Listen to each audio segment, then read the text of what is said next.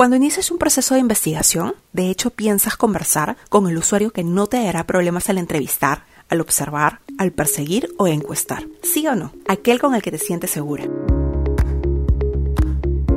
Mi nombre es Carla Paola Ruiz, responsable de la comunicación digital de Framesia en Latinoamérica, y hoy hablaremos de los usuarios extremos.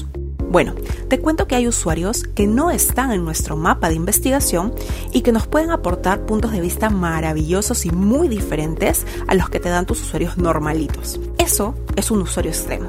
Los que odian, los que aman, extremos diferentes en uso o extremos diferentes en edad. Si hablamos de salones de belleza, en el medio estamos los que estamos en casa ahora y queremos ir al salón siempre y cuando nos dé confianza. Es un comportamiento normal. En un extremo, los que jamás, pero jamás dejaron de ir al salón o incluso invitaron a sus estilistas, manicuristas a sus casas con tal de tener unas uñas magníficas y no mostrar las canas al mundo. En el otro extremo pueden estar los que se mueren de miedo de ir al salón y tal vez los hayas perdido como clientes por este miedo. ¿Cómo tratar con cada extremo? Sugiero que revises mi podcast anterior y hagas un mapa de usuario Considera cuáles son las actividades o trabajos de tus clientes extremos bajo esta coyuntura.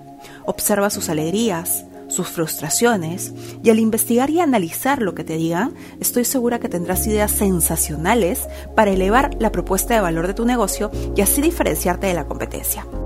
Soy Carla Paola Ruiz y junto a Framesi trabajamos para tu éxito profesional. No dejes de escuchar la peluquería en una siguiente edición del podcast de Framesi Latam.